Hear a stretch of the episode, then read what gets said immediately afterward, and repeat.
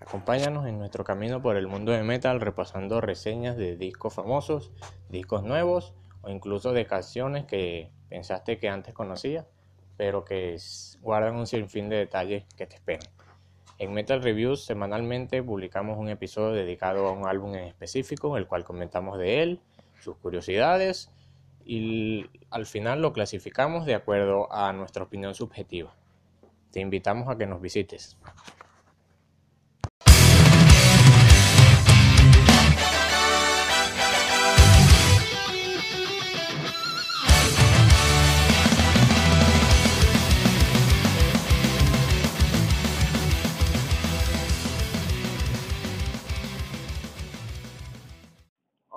Buenas noches a todos y bienvenidos a un nuevo episodio de Meta Reviews, cargado de buenas reseñas y buenas recomendaciones. Acá Pablo, su servidor de siempre, en compañía de mi compañero Hipólito. ¿Qué tal la noche, líder? ¿Qué tal la semana musicalmente? Buenas noches, bueno, agradecido totalmente, Pablo, por estar una vez más acá compartiendo y motivando a todas las personas que nos escuchan. Bueno, la semana muy bien, la noche también muy bien, un poco agotado por los trabajos del día a día, pero que son necesarios.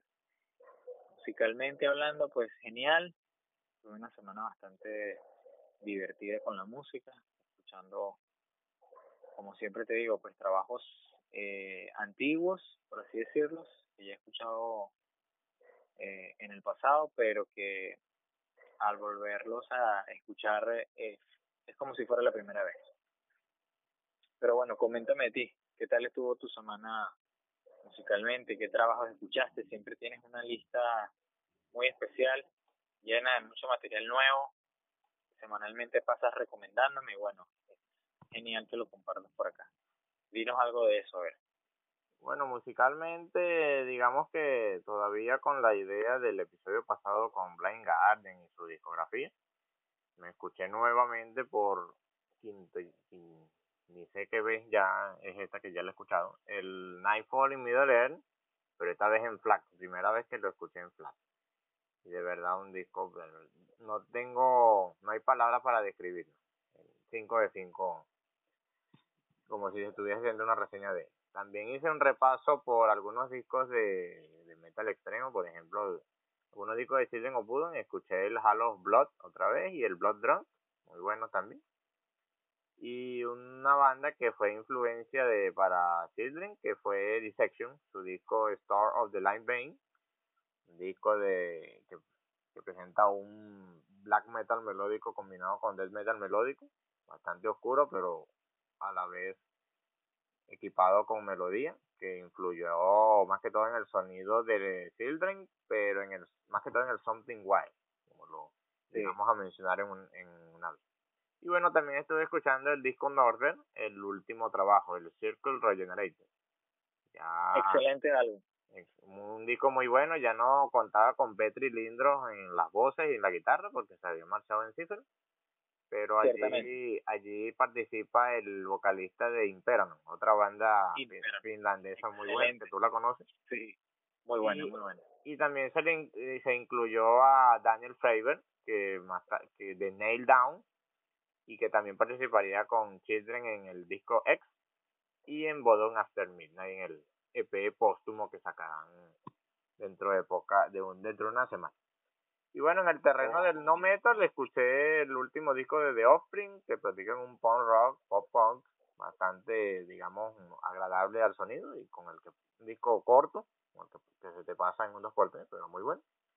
Y un disco que a mí me gusta mucho, más o menos del mismo estilo, que sería el Endgame de Rise Against del 2011, que ya también lo he escuchado bastantes veces, pero primera vez que lo escucho en FLAC y igual cada vez que que lo escucho no, no me aburro de, de darle una escuchada. Y bueno, cuéntame por tu parte qué lista de trabajo escuchas. No, bueno, me, me has opacado con todos los trabajos que he escuchado. Yo mm, siempre escucho, digamos, soy muy reiterativo con, con los álbumes que escucho o con los trabajos. Y mm, tú siempre exploras un poco más allá. Pero genial, genial, muchachos, es que tomen notas todas maneras Pablo les va a estar compartiendo también elementos de esas escuchas, de lo que hace, de lo que escucha semanalmente.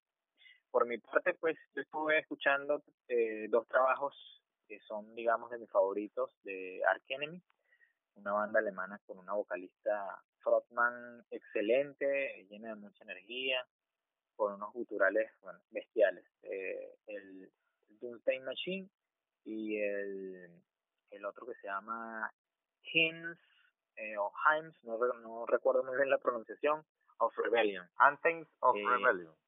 Anthem of Rebellion, exactamente. Eh, dos trabajos excelentes de death metal melódico eh, que me gustan muchísimo. Estuve escuchándolos eh, no de manera ordenada, sino así, digamos, un poco aleatoria. Estuve escuchando, bueno, ya no sé qué ves, igualmente el disco Wake de Dream Theater.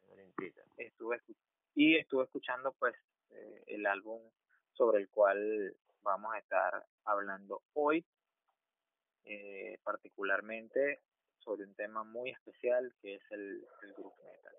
Ese álbum lo he escuchado toda la vida, ha sido uno de mis álbumes favoritos de música dentro del heavy metal y bueno, pues aquí vamos a compartir un poquito lo que medianamente sabemos de él para que todos y todas pues que nos estén escuchando puedan sentir la misma energía y la misma vibra sobre esta banda excelente. Considero que es una banda de verdad ejemplo musicalmente y bueno, eh, que tiene mucho talento.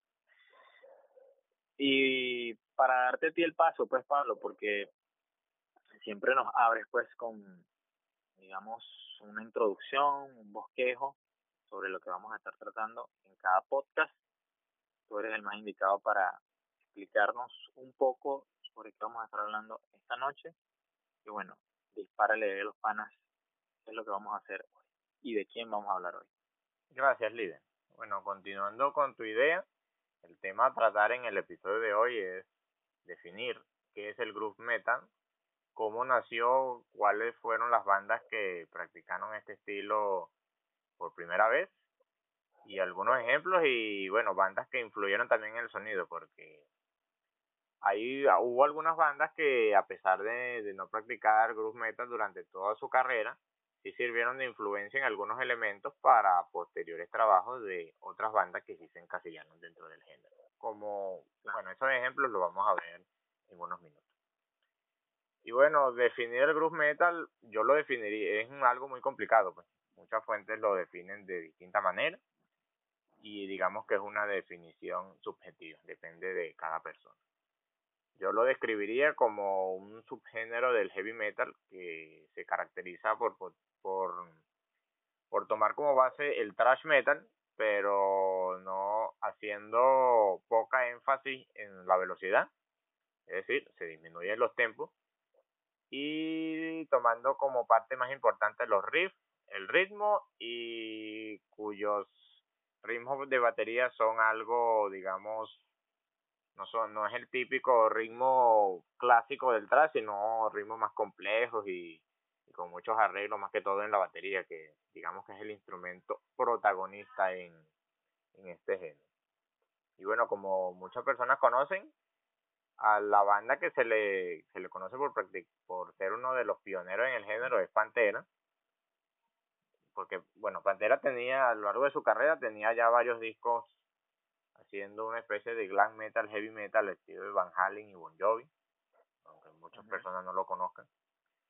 Pero a partir de su disco Cowboys from Hell, la banda viró, dio un giro 360 grados en su estilo eh, adentrándose en el terreno del heavy metal, thrash y en el naciente groove metal.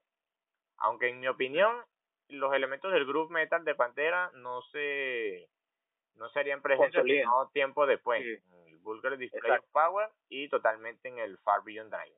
Pero aún así, el Cowboy from Hell también tiene unos, unas cosas algo distintas a lo que Pantera venía haciendo tiempo antes como también otra banda que se le considera pionera en el género X, Order, también una banda estadounidense que en su primer disco practicaba así un thrash metal, así como más o menos el de Pantera en Cowboy From Hell, pero en su segundo disco sí empezaron a disminuir el tempo en las canciones, hacer ritmos más complejos en la batería, y bueno, y la voz del, lo escuché, bueno, yo estuve escuchando el Soldier ayer específicamente, y la voz de, de su cantante es similar a la de Phil Anselmo, si lo detallas, si escuchas el disco con detenimiento. Digamos que pasa así como el caso del grunge, que casi todos los cantantes del grunge se le escucha el tono de voz igual. Digamos que con el groove metal algo pasa así, porque también hay otra banda también llamada Throwdown, que empezó practicando metalcore y luego viró hacia el groove metal y el estilo vocal también lo, lo asimilan como el de Phil. Pero bueno, creo que hablé mucho en esta parte. Tú, líder, ¿cómo definirías el groove metal? De acuerdo a tu experiencia musical, en, lo, en base a lo que has oído. Bueno, es una es un tema bastante difícil de, de definir, Pablo. Eh, tú mismo lo has dicho y es bastante complicado, digamos, hacer una un esquema detallado. Pero fíjate que yo estuve indagando un poco en internet, ¿no? Y Wikipedia sugiere, pues, que en, la mayoría de, los casos en donde se hace mención a, al groove metal, siempre hay, digamos, una antelación o siempre hay un proyecto previo que lo relaciona directamente con el trash, así como tú lo has mencionado. Incluso ellos, eh, la misma Wikipedia, eh, no sé de dónde toma estos datos, pero lo cierto es que lo hace. eh, digamos, sugiere que la primera banda eh, hace, digamos, o explora en estos terrenos que no se conocían para el año de 1990, sino que empieza allí. Es una banda llamada Artillery, una banda danesa de thrash metal también, y comienza pues también a hacer, digamos, eh, a tener como, digamos, esa intención de hacer un estilo de música con la misma agresividad, con, digamos, las mismas ideas eh, líricas, pero con unos tempos reducidos, sincopados, unos riffs, eh, digamos, característicos o particulares o particularmente lentos, ¿no? asociados con los ritmos de la batería. Y entonces, digamos como que allí surge, ¿no? Por primera vez, o decir así, de la luz por primera vez este género. Pero en fin, en fin, mucha gente no sabe cómo definirlo, incluso eh, mucha gente también piensa que es algo que se sabe que está pero no se sabe qué es, sino que solamente se siente el ritmo de la música. Exactamente. Y exactamente, incluso hay personas, a los riffs eh, tienen incluso una denotación que lo llaman groovy. El groovy, eh, digamos, son estos riffs que hacen característico a ese sonido o a ese estilo, ¿no? Dentro del, del heavy metal. Pero como siempre lo hemos discutido tú y yo, Pablo, el heavy metal es muy amplio, es un universo, un cosmos de muchas cosas que se interrelacionan y digamos todo está concatenado. Si hablamos del groove, tenemos que remontarnos hacia el hacia el trash. Si hablamos del trash, tenemos que remontarnos hacia el hacia el hardcore. Eh, y si hablamos hacia el hardcore, eh, remontamos hacia el heavy. Ah, exactamente. Incluso hay personas que siguen derivando y hablan de que el, el groove es, digamos, la transición entre el thrash metal y el new metal. Entonces, bueno, hay un sinfín de... hay Exactamente. Hay un sinfín de cosas, hay un sinfín de ideas. Yo pienso que lo ideal es escuchar bandas de este género, es lo que siempre recomiendo, escuchar mucha música para uno tener una propia definición o digamos eh, focalizar eh, de mejor manera eh, qué es lo que quieres definir no musicalmente. Pero no ahondando más en el tema pues el groove para mí sería eso y el groove para mí sería la of entonces digamos que aquí te paso la palabra a ti para que nos dirijas un poco en qué representa la Moscat dentro del groove y más o menos quiénes son la Moscat. Gracias, líder. Te tomo tu palabra y continúo con lo que estabas diciendo. Bueno, haciendo un paréntesis antes de empezar con Love God, quisiera complementar algo de lo que dijiste, de lo que mencionaste sobre Artillery.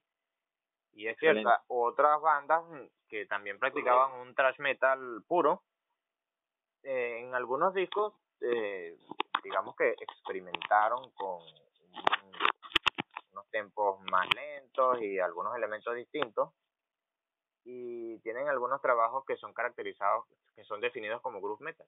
Pues está, por ejemplo, Overkill, una banda clásica del thrash, que surgió al mismo tiempo que Metallica.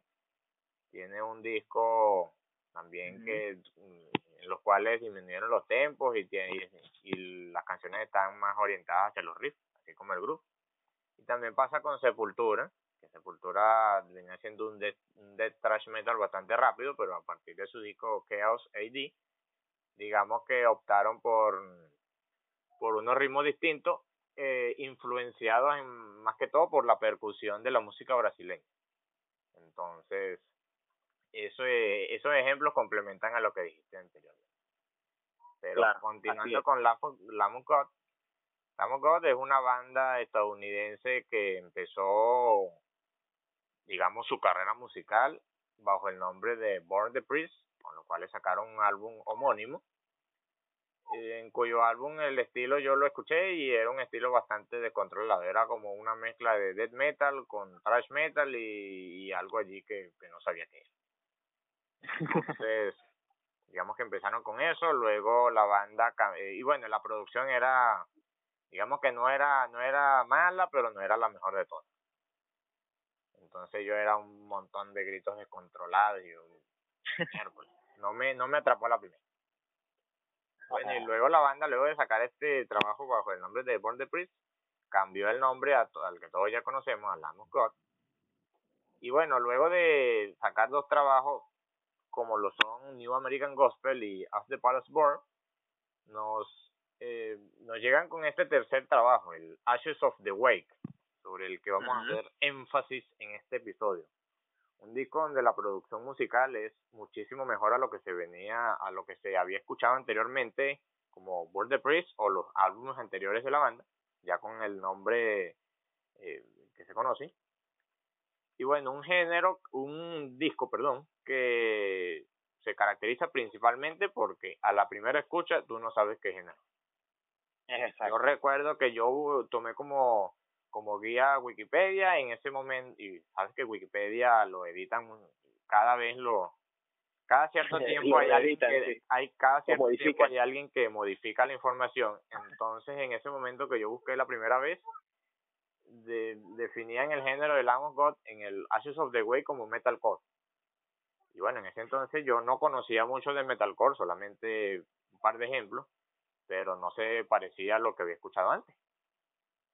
Era algo totalmente distinto porque las bandas de metalcore que había escuchado tenían eh, en los coros tenían estribillos con voces limpias y complementando a las voces culturales, pero acá no había voces limpias, había melodía pero muy poca y, no sabía cómo realmente se definía eso. Hasta que después, luego de cierto tiempo indagando y buscando información, eh, conseguí que era groove metal pero escuché otra banda de groove metal y eran distintas, entonces quedé, había un consenso. Quedé con esa duda allí.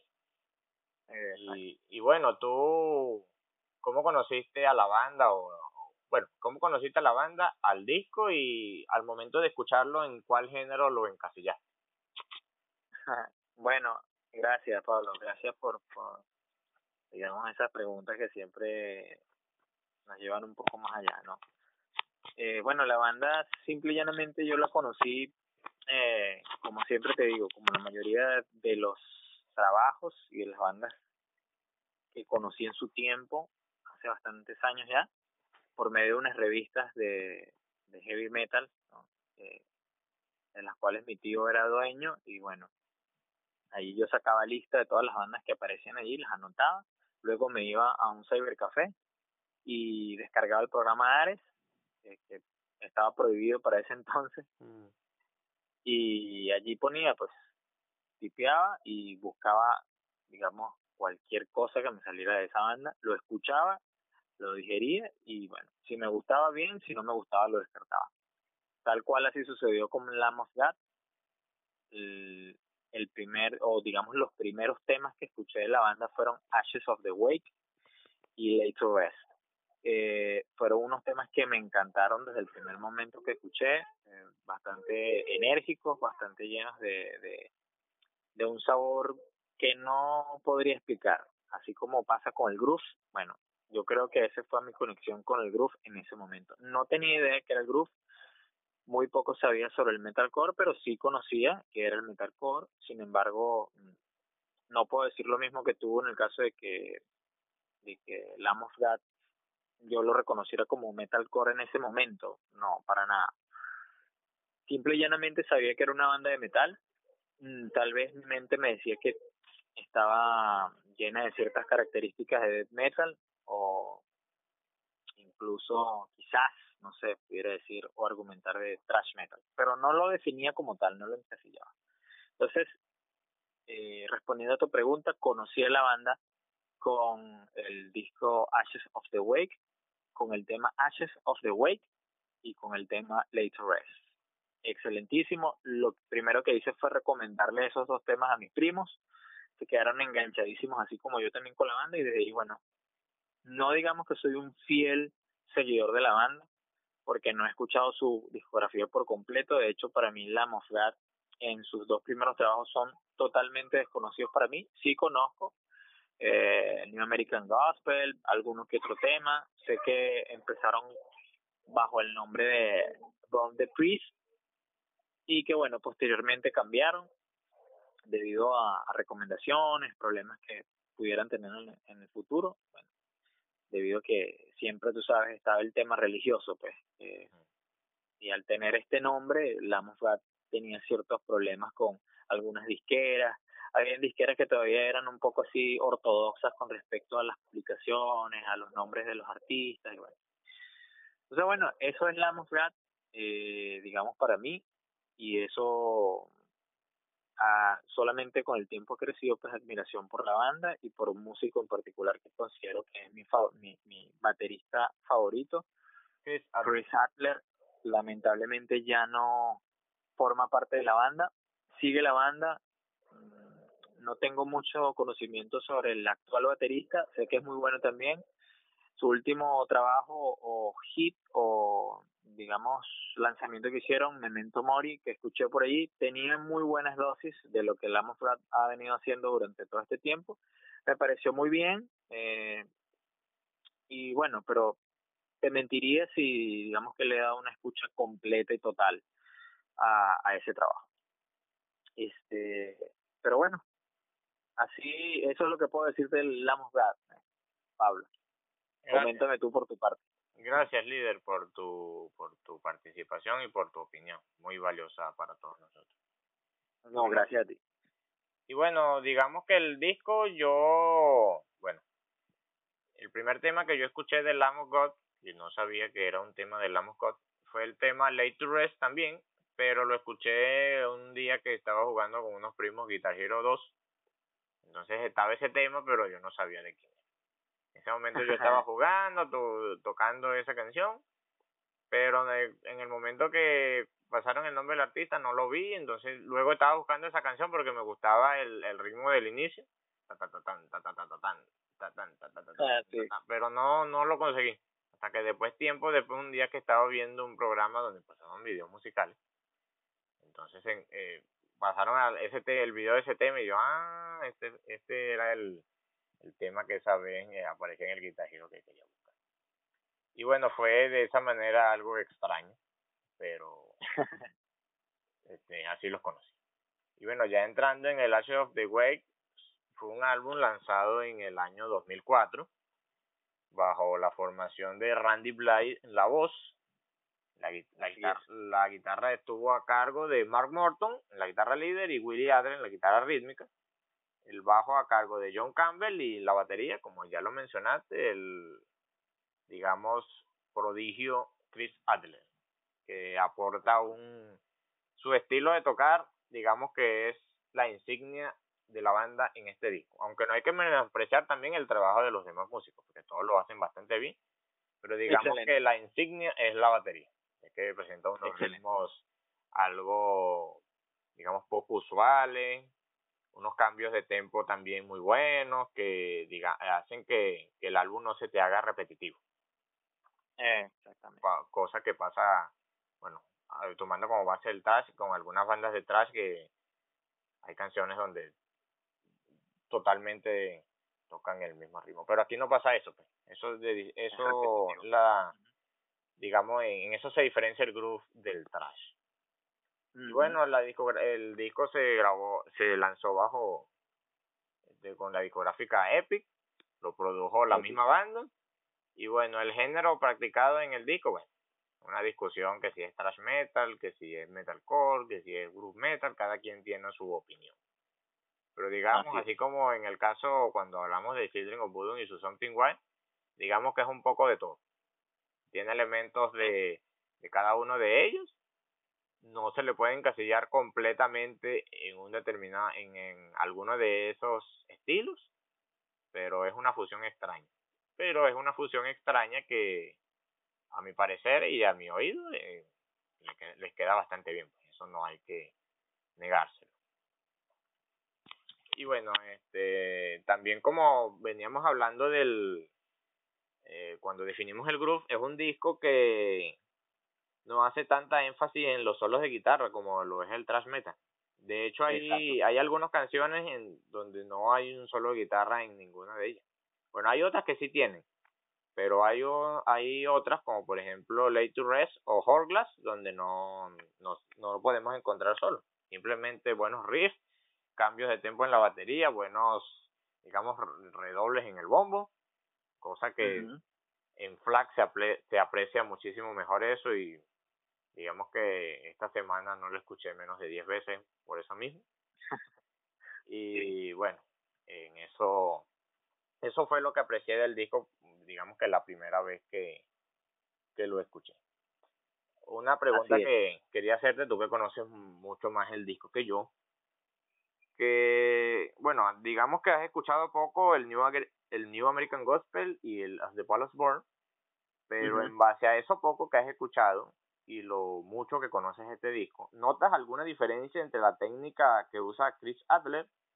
Digamos que en este disco usó una técnica distinta o ya la venía usando de discos anteriores, pero digamos que le agregó algunas cosas. ¿Cómo definirías tú eso? No, bueno, este, eh, por supuesto conozco eh, algunos temas eh, bastante emblemáticos de los álbumes anteriores si mal no recuerdo, hay un tema que se llama Ruin, que tiene un video también. De As the. Eh, es correcto, As the Palace Born. Em, es un tema en donde se puede apreciar también la, el virtuosismo de Chris. Eh, yo pienso que Chris, yo creo que nació tocando así, tocando la batería como, como, como lo interpreta, como lo hace. Eh, la única diferencia que yo notaría, Pablo, para este caso tiene que ver con temas de producción, con temas de mezcla, con temas de ecualización. Eh, digamos que en el Ashes of the Wake se nota considerablemente mm, todo el trabajo y toda la técnica de la ingeniería de sonido, la masterización, la mezcla, todo ese trabajo de la ingeniería de sonido, más que todo, pudiera definir y concluir así.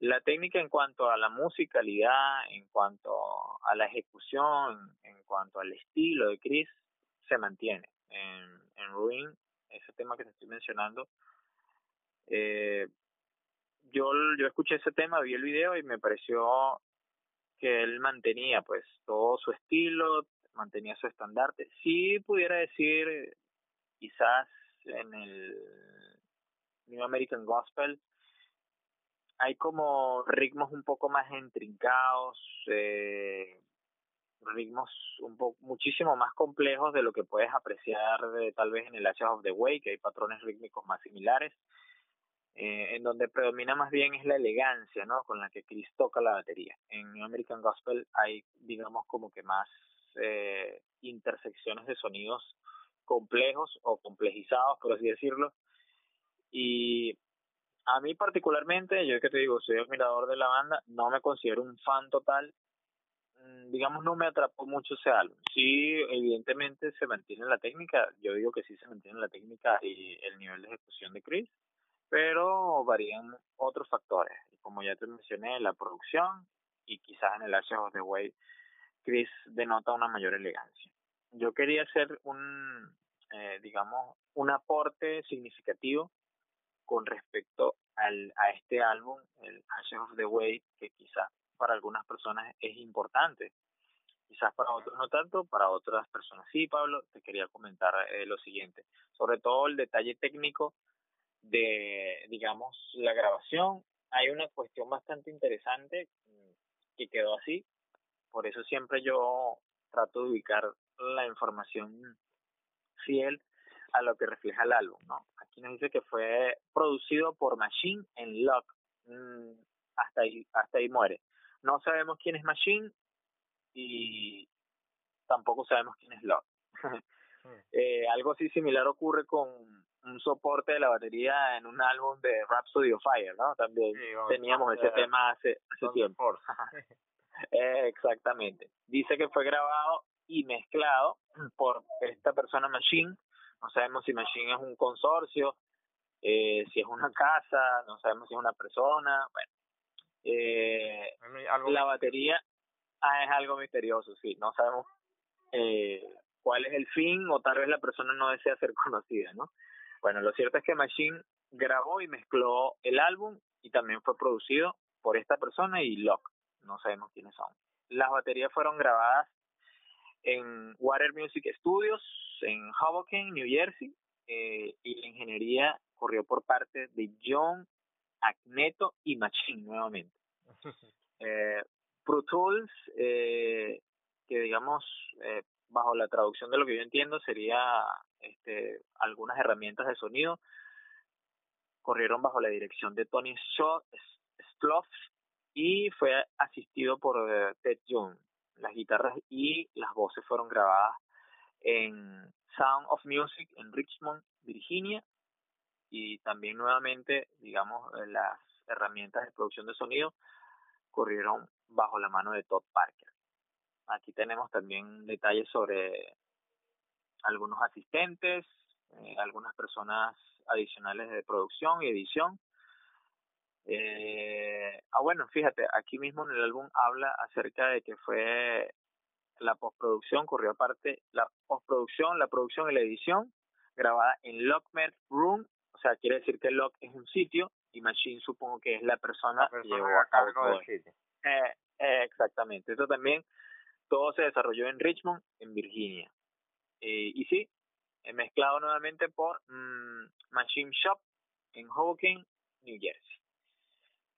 Algo también que quería hacer mención, que digamos es lo más importante para aquellas personas que tienen, digamos, eh, bastantes deseos o conocimientos sobre escuchar una masterclass de la batería, algo donde la batería sea, sea la protagonista en este álbum. Lo recomendamos precisamente acá. Chris Adler es un prodigio de la batería e incluso si mal no recuerdo el líder, corrígeme si me equivoco, ganador de un Grammy no, un Grammy no, perdón, un Emmy, eh, por la ejecución, mm, creo que en este mismo álbum.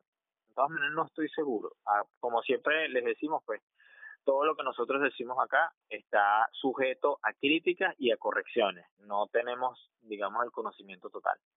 Pero yendo al punto de lo que quería decir y de lo que quería mencionar, este, sobre los patrocinadores en esta, digamos, en la grabación, o digamos el set que usó Chris Adler de su batería para ese entonces corría así de la siguiente manera.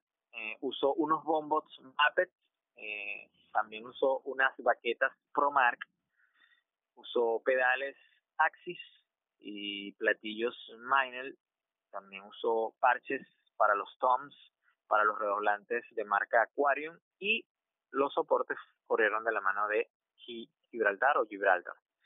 Entonces, este era el pequeño set que tenía Chris Adler en ese momento al grabar y estos fueron los patrocinadores que, digamos, hicieron posible toda la belleza y toda la elegancia de este álbum.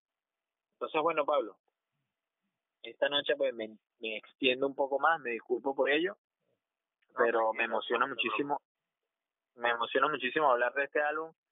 Es un álbum que nuevamente les repito, muy recomendado para, para mí que no conocía nada del género, que no tenía idea con respecto a esto, cuando lo escuché por primera vez que tenía como 14, 15 años, fue un impacto tremendo y me enamoró y me atrapó desde el, desde el primer segundo que lo escuché. Entonces, bueno, Pablo, te dejo a ti de la mano para que nos hables un poco más, ya más en sí sobre, digamos, eh, los temas o alguna otra acotación que quieras hacer del, del mismo. Explícanos ahí, háblanos, deleítanos un poco más. Bueno, líder, de verdad que lo que dijiste acerca de la producción es algo que yo no sabía. Digamos que tú eres más detallista en esa parte que yo. Simplemente aprecio el trabajo musical. Sí, aprecio, sí acepto, eh, digamos que la importancia de la producción, pero me enfoco más en el, en el trabajo musical que en eso, pero eso que dijiste es algo eh, a tener en cuenta que es muy importante y bueno, agradezco que nos haya compartido incluso a mí esa información. Y bueno, ya entrándonos en el disco, yo conocía a la banda, pero no, no era tan conocido. Digamos que no había escuchado un álbum completo hasta que me hasta que decidí escuchar esto. Y bueno, es un disco eh, repleto de temas. Mm, diga, hay un par de temas rápidos, por eso digamos que el, disco presenta algunos elementos de trash, pero más que todo en un tiempo medio. Un tiempo medio con cambios de ritmo, digamos, poco usuales. Presente, por ejemplo, en el, en el The Faded Line, Now You Got Something for to Die For, Hourglass, digamos que son los temas que más, mm, digamos que más me atrapan de este disco. Claro, eh, a los demás tampoco se les tiene que hacer de menos, como por ejemplo el tema Ashes of the Wake, que es un tema instrumental que es donde se donde se nota la perfecta, digamos, la perfecta interpretación de cada uno de los músicos. Y bueno, no sé si tú conocías este dato, que en el Ashes of the Wake están como invitados Alex Skolnick de Testament y Chris Poland, ex guitarrista de Megadeth, aportando un par de solos de guitarra en el tema. Así es. Sí, sí lo conocía. sí conocí ese dato. Mm. Excelentísimo. sí, es un, ese tema es muy bueno. Es un tema instrumental ya para casi cerrar el disco. Bueno, es una buena manera de, de dar fin al disco. Otra cosa que también noté en el, al, bueno, antes de escuchar el disco completo, es que al inicio del tema 5, que sería Omerta, hay una, una narración llevada a cabo por Randy Blythe, que yo no sabía de qué trataba. Pero Así es. cuéntanos tú más sobre eso, Liz. bueno, me, me agarra fly. no la tengo textualmente, pero sí, eh, es una referencia a un código de la mafia italiana, creo, si mal no recuerdo, eh, en donde Randy Blythe pues comienza, digamos, cita, pues, textualmente, por así decirlo. No hay, no hay ejecución de instrumentos al momento que él comienza a hablar en el tema, pero digamos que sí, este, hace referencia, pues, a este código de la mafia, en donde se da a entender como que, bueno, si tú sobrevives, debes matarme, si no, yo lo haré por ti. Entonces, yo, digamos, conceptualmente, desde el punto de vista lírico, digamos que no encontré, por así decirlo, un sentido o una lógica, ¿no? A lo que estos chavos en ese entonces intentaban hacer. Sí vi, por ejemplo, que tocaban temas políticos como de protesta y siempre, pues bueno, la AMFAT ha sido una banda que ha estado categorizada por eso o, digamos este enclaustrada por eso por hacer eh, críticas a temas políticos. Y sociales exactamente. Ajá exactamente. Entonces eh, sobre todo este álbum toca ah, yo pensaba antes de digamos investigar más o aprender más del álbum a nivel lírico pensaba que todo el álbum giraba en torno a este problema político que bueno hablaremos ahorita, pero resulta que no, es solamente un par de canciones hacen mención a eso o hacen referencia a eso, como lo es este One Gun, una de ellas, es el tema número 7 del álbum, y la misma Ashes of the Way, que comienza con un intro hablado también. Este, pero bueno, volviendo al, al punto de la crítica política, ellos hacen una crítica política a la guerra de Irak. Eh, recordemos que este álbum fue grabado en el año 2004 y bueno, en esa época, digamos que los conflictos bélicos del Medio Oriente con Estados Unidos eran bastante notorios por toda esta cuestión del, de, digamos, el terrorismo y bueno, todo lo que ocurrió derivado a los atentados de, del 11 de septiembre. Entonces, eh, Lamb digamos, se enfoca más bien en una crítica en donde cuestiona, pues, digamos, las acciones militares llevadas eh, por parte de Estados Unidos hacia, digamos, estos pueblos que justifican, por así decirlo, invasiones, ¿verdad? Que, digamos, en pleno siglo XXI no deberían ejecutarse. Entonces, son como pretextos, la banda considera que son como pretextos viles, ¿no? Para acabar con pueblos o, digamos, como para masacrar con gente que, digamos, terminan siendo el daño colateral de ciertos intereses o de personas que manejan un pequeño grupo, muy, muy, muy pequeño que manejan intereses muy grandes dentro de las naciones, no solamente Estados Unidos, sino, bueno, dentro de la política mundial. El resto de los temas, como bien lo has dicho, pues en el caso de Omerta, en el caso de Blood of the Scribe, de Favorite Line, son temas, eh, digamos, que representan más bien la ira, pues eh, yo lo vi así, como la ira, el rechazo, digamos, ese sentimiento, ¿cómo le pudiéramos decir, Pablo, cuando una persona eh, está en contra de todo, por así decirlo? como esa persona renegada, ¿no? Algo así, como... Sí, un renegado de la sociedad, por así decirlo. exactamente. Entonces, digamos que ellos aquí enfocan toda esa ira, todo ese poder, ¿no? Y lo llevan, en, lo manifiestan en este álbum. De hecho, eso se aprecia muchísimo en el primer tema, en el Late West, algo así como que, bueno, duerme en paz, descansa en paz, no sé, entiérrate en paz, ¿no? Eh, ahí tocan temas bastante interesantes sobre esto.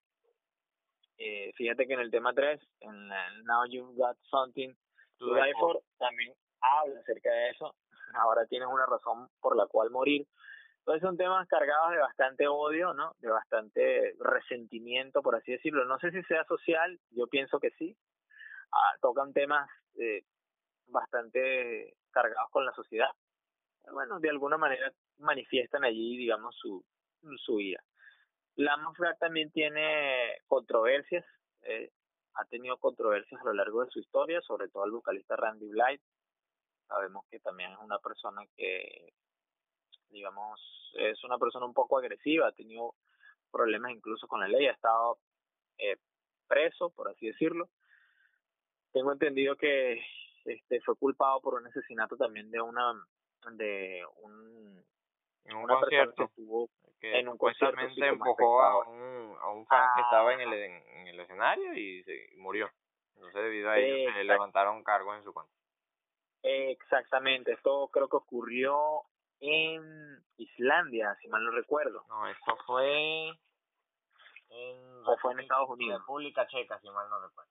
En República Checa, exactamente, fue un país europeo. Y bueno, debido a, a la severidad de las leyes en este país, creo que tuvo que pagar una fianza bastante alta y tuvieron que donar para que para que Randy Blythe pudiera este salir bajo fianza. Eh, bueno, de este tema y, y de algunas otras controversias, más que todo esta, digamos, como la más notable, este, se puede encontrar muchísima información en internet. Entonces, bueno, Pablo, este, yo quería hacer una mención también importante. Quería hacer una mención también importante desde el punto de vista musical, desde el punto de vista, sí, más que todo musical y de la elegancia, pues que ya había venido comentando sobre, sobre este tema de este álbum de la. Mm, tú habías mencionado muy bien acerca de algo que, que dijiste eh, en base a que la Mosfrat o el groove hace, digamos, trabajos lentos, trabajos sincopados, riff mm, llenos de energía, pero con menor velocidad, ¿verdad?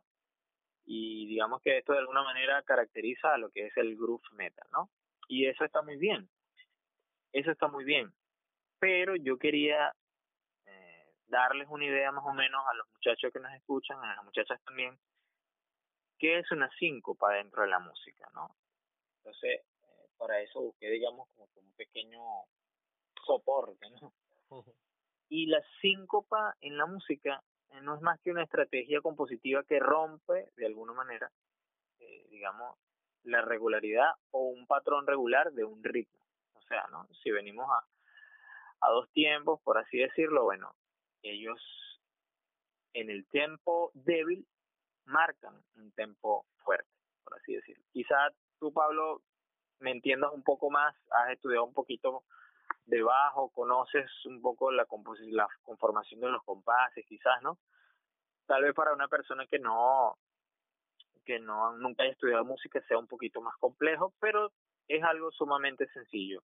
Eh, cuando marcamos los tiempos, que decimos uno, dos, siempre el primer golpe es el, golpe fuerte y el segundo es el golpe débil. ¿Qué pasa con la síncopa? La síncopa hace justamente lo contrario. Cuando viene el golpe débil, prolonga el golpe fuerte. Entonces, sencillamente esto es lo que hace, digamos, el groove o lo que practica muchísimo Chris Adler en, en la batería. Fíjate que no sé si lo lograste apreciar, yo sé que sí. En el tema Late to Rest, el, digamos, los riffs que se escuchan al principio, al principio, al principio del tema, tienen como un, una síncopa donde tú piensas que el golpe que va a dar Chris viene ah, justo al, al, al toque del primer tempo, pero no lo hace, sino que lo prolonga y lo hace en el segundo. Bueno, ah, precisamente esta esta sabrosura. Sí, me di cuenta. Exactamente. precisamente me di este cuenta sin, sin, sin saberlo, de manera, de manera Exactamente. No sé cómo explicar. Pero ahorita que lo mencionas y escucho el tema en mi mente, sí, tienes razón con eso. Bueno, eh, eh, Chris Adler es un verdugo de esta, digamos, de esta técnica, si se puede llamar técnica, pero es un truquillo, pues, que hace, digamos, el groove, que es muy, para mí es muy apreciable y me encanta mucho. No se aprecia solamente en Later Rest, sino que se aprecia también en Hourglass, se aprecia en The Faded Line. En The Faded Line escuchamos un doble bombo, bueno, brutal, mm. avasallante, pero fíjate que este doble bombo que practica Chris acá es un doble bombo comprimido, ¿no? Supremamente rápido, pero que dura segundos. Yo creo que un segundo es suficiente para escuchar el doble bombo. Sabes que está el doble bombo, pero para. Sí. Entonces, precisamente vuelve a usar la técnica de la síncopa.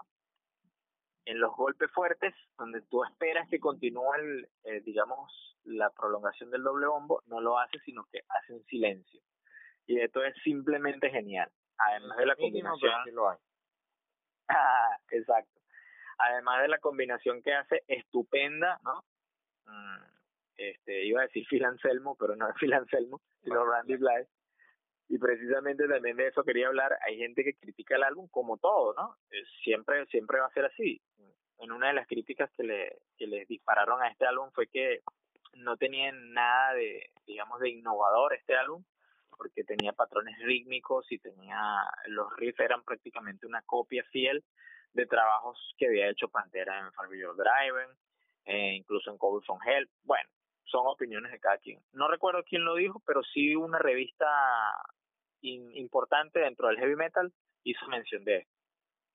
Quizás sí, puede que sí, tengan mucha influencia, es verdad, pero yo pienso que la Moscat tuvo su sello Mm, tuvo una marca muy, muy, muy particular, a pesar de que eh, haya estado influenciado por elementos eh, de los años 90, gracias a Pantera, gracias a Sepultura, gracias incluso a Overkill, incluso también a Machine Head.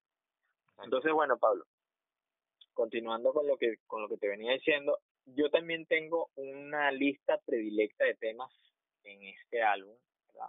Eh, siempre sugiero muchísimo, porque pienso que son los que de alguna u otra manera me marcaron a mí, ¿no? Entonces siempre recomiendo.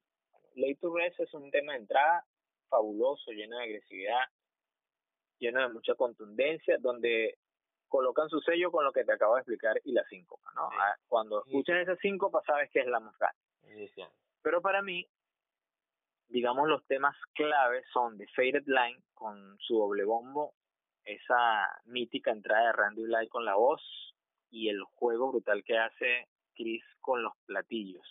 Es simplemente bestial. Eso, Faded Line va anotado allí con una triple A, o sea, es fundamental escuchar este tema.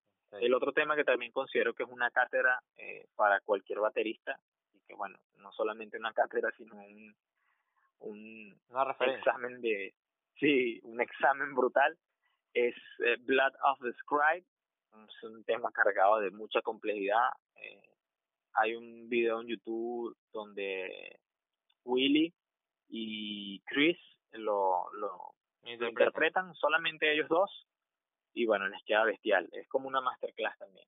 Otro tema que me encanta muchísimo es Omerta también, digamos, por su por la elegancia con la, con la cual comienza el tema, eh, la elegancia que también tiene Chris al tocar los platillos y bueno, este el otro tema también que me gusta muchísimo, que recomiendo muchísimo a pesar de ser un tema instrumental, es el Ashes of the Way. también hay una masterclass segura y fiel de todos los recursos que usa Chris, eh, digamos, en, en todo el tema. Es algo así como, digamos, ese epílogo que tiene el Ashes, el Temple of Shadows de Angra, algo así. El Ashes of the Way de, de, todo lo, lo que eh, los anteriores de toda la técnica, exactamente. Tiene un sonido bastante trashero ese tema, eh, incluso hay solos, ahí ese es uno de los temas que contiene solos de guitarra eh, por parte de, los dos invitados que mencionaste, el, el ex Textamen y, y Chris Poland. Ajá, correcto. Y eh, también el guitarrista de Megadeth. Eh, ¿Qué más quería hacer mención? Bueno, ya les recomendé el Faded Line, el Blood of the Scribe, el Later Rest, el One Gun y el Ashes of the Way. Esos son los temas que para mí marcaron un antes y un después en lo que es saber apreciar eh, ejecuciones de la batería. Entonces, bueno, Pablo, te dejo a ti con cualquier otro resumen, cualquier otra opinión que quieras dar, cualquier otra pregunta que quieras hacer, es bienvenido. Bueno, aportando algo, digamos que ya tú prácticamente lo dijiste todo. Y no conozco el disco a tanta profundidad como lo conoces tú.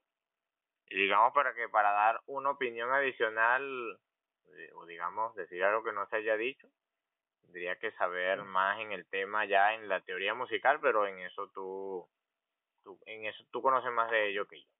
Así que se me ocurrió preguntarte a manera opinión personal si este disco marca, digamos que es el marca la, la cúspide en la carrera de la banda o no, o si este disco marcó un antes y un después, un punto de mm. inflexión. ¿Qué opinas tú de ello?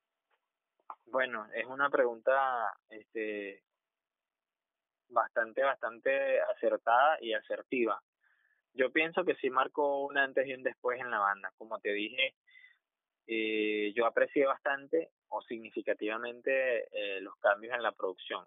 Mm, tal vez no los cambios, digamos, en la técnica o en la ejecución de Chris, pero sí cambiaron muchas cosas en la producción, sobre todo cómo se apreciaban los sonidos de las guitarras, el protagonismo incluso de John Campbell en el bajo, ¿no? En este tema se escucha muchísimo. Mm, sí, sí, este tema, eh, exactamente. Este tema tiene, este, este álbum, perdón, tiene incluso particularidades.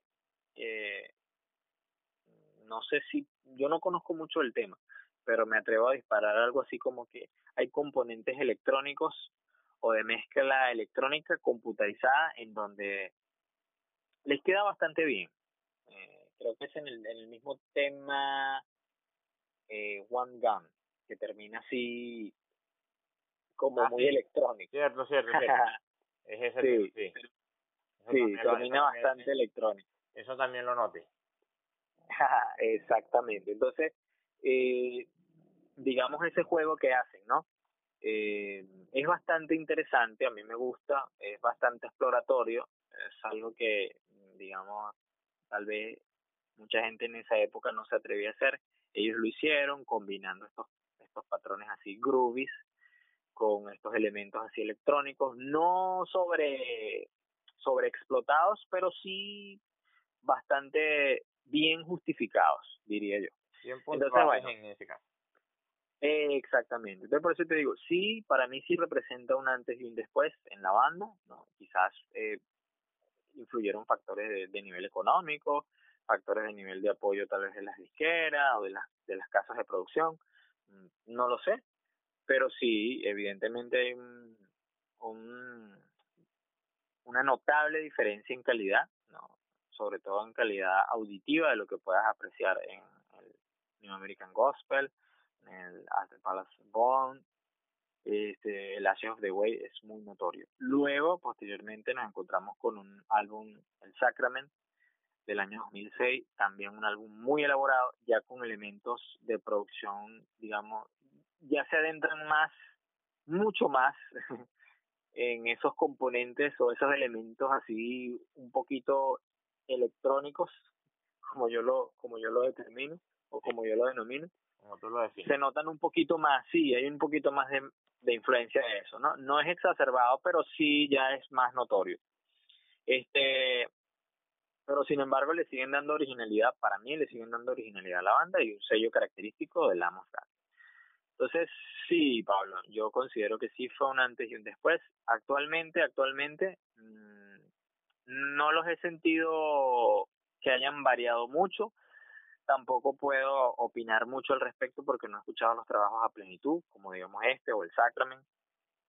Entonces, no me atrevería a opinar tanto. Sí me atrevería a decir que sí marca un antes y un después del Ashes of the Way, y sí me atrevería a decir también, también a ustedes que lo escuchen de sobremanera y aprendan muchísimo de este álbum, les va a encantar muchísimo, muchísimo. Sé que sí.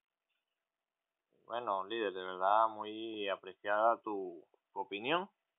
Bueno, tú llevas escuchando el disco, lo has escuchado no menos de 100 veces.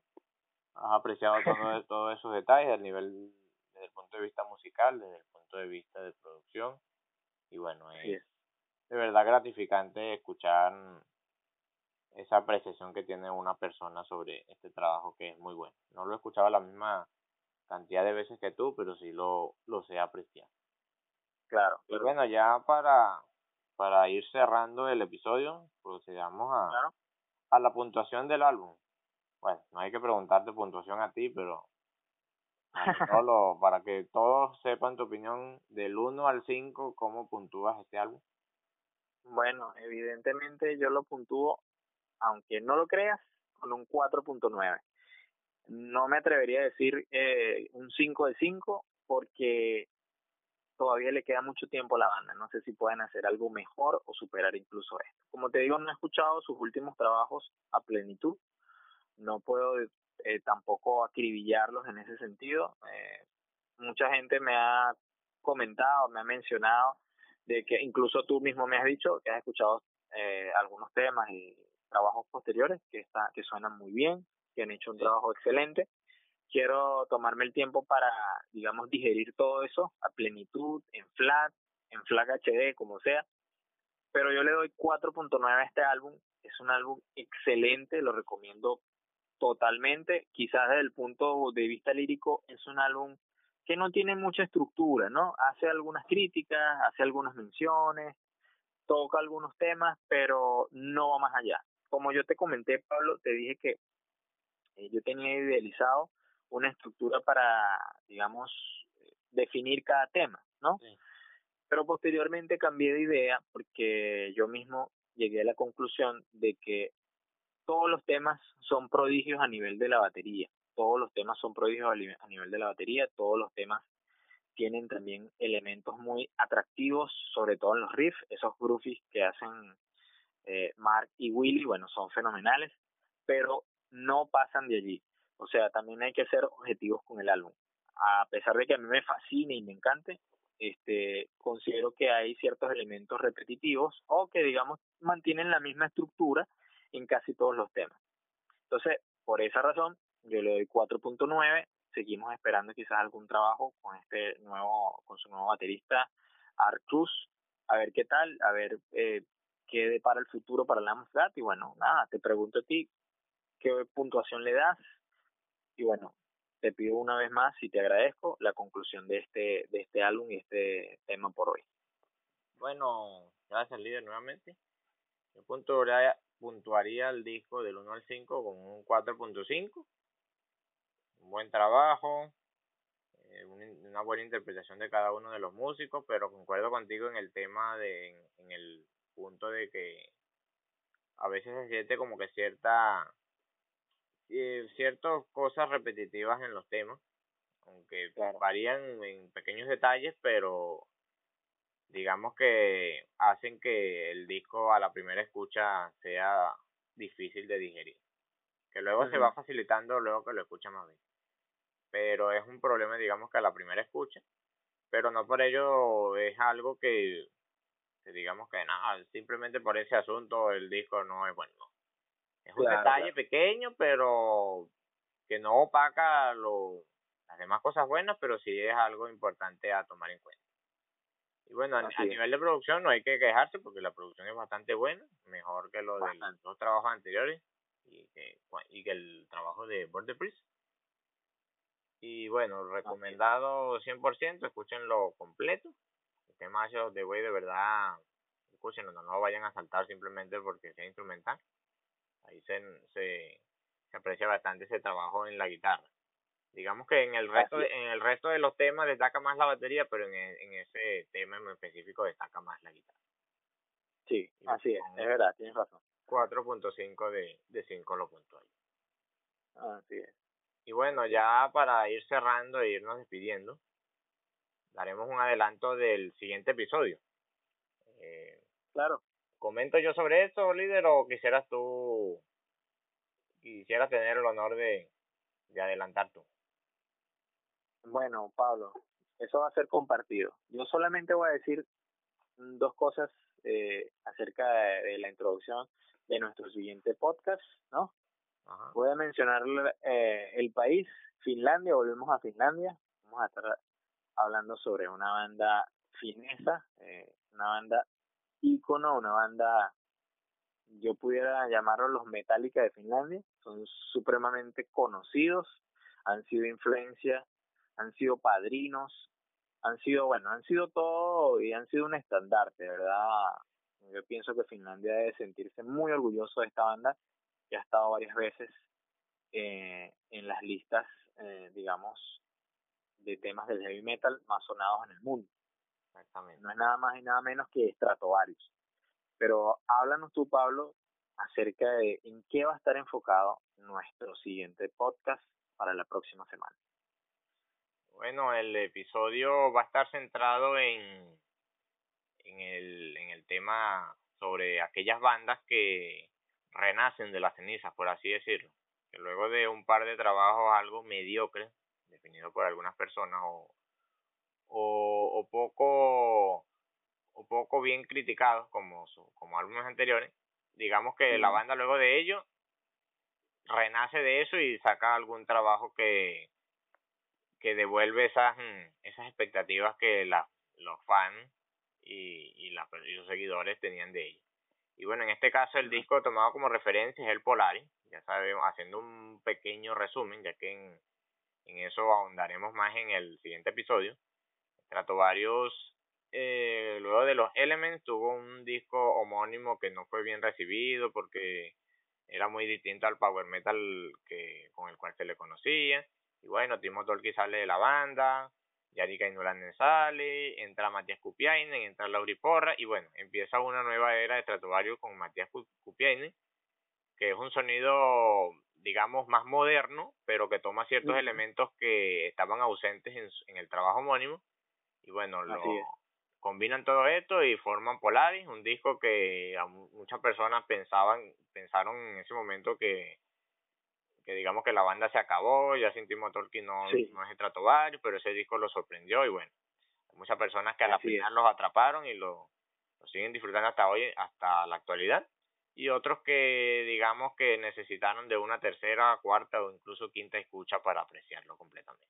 De verdad un disco bastante bueno, pero como, como les dije, ya de ello hablaremos con más detalle en el siguiente episodio, ya saben, no se lo pierdan.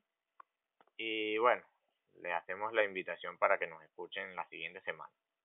Recordando también que al publicar este episodio se hará pública también la lista de reproducción del episodio que contendrá el disco completo Ashes of the Wake y algunas de las recomendaciones musicales de nuestra semana para todos ustedes.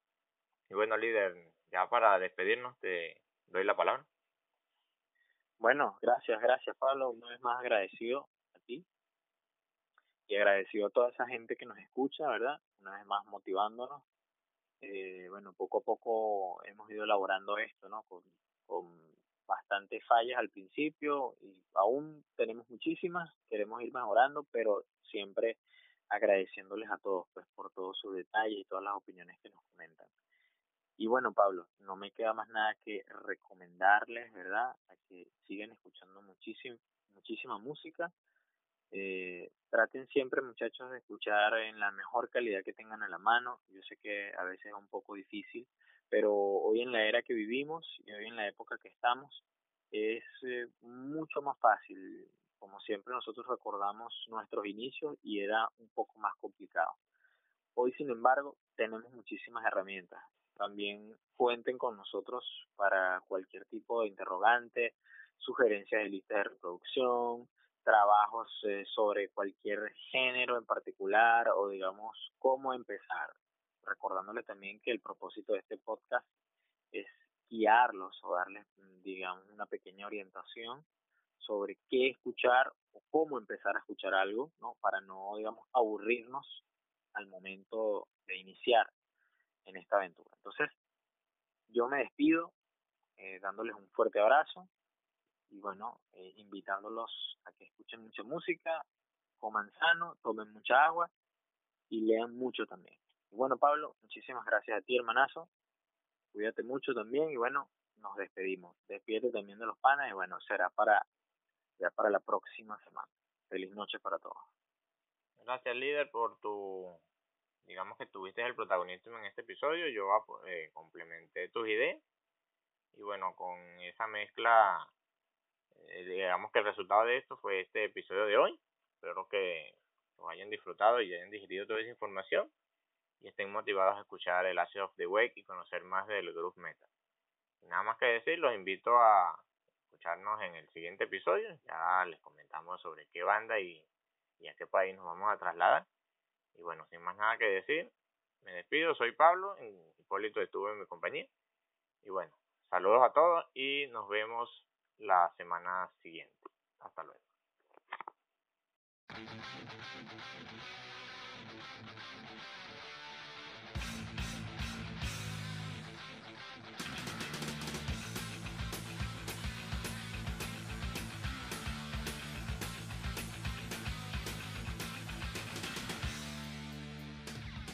Escuchaste Metal Reviews, conducido por Pablo González e Hipólito Rojas.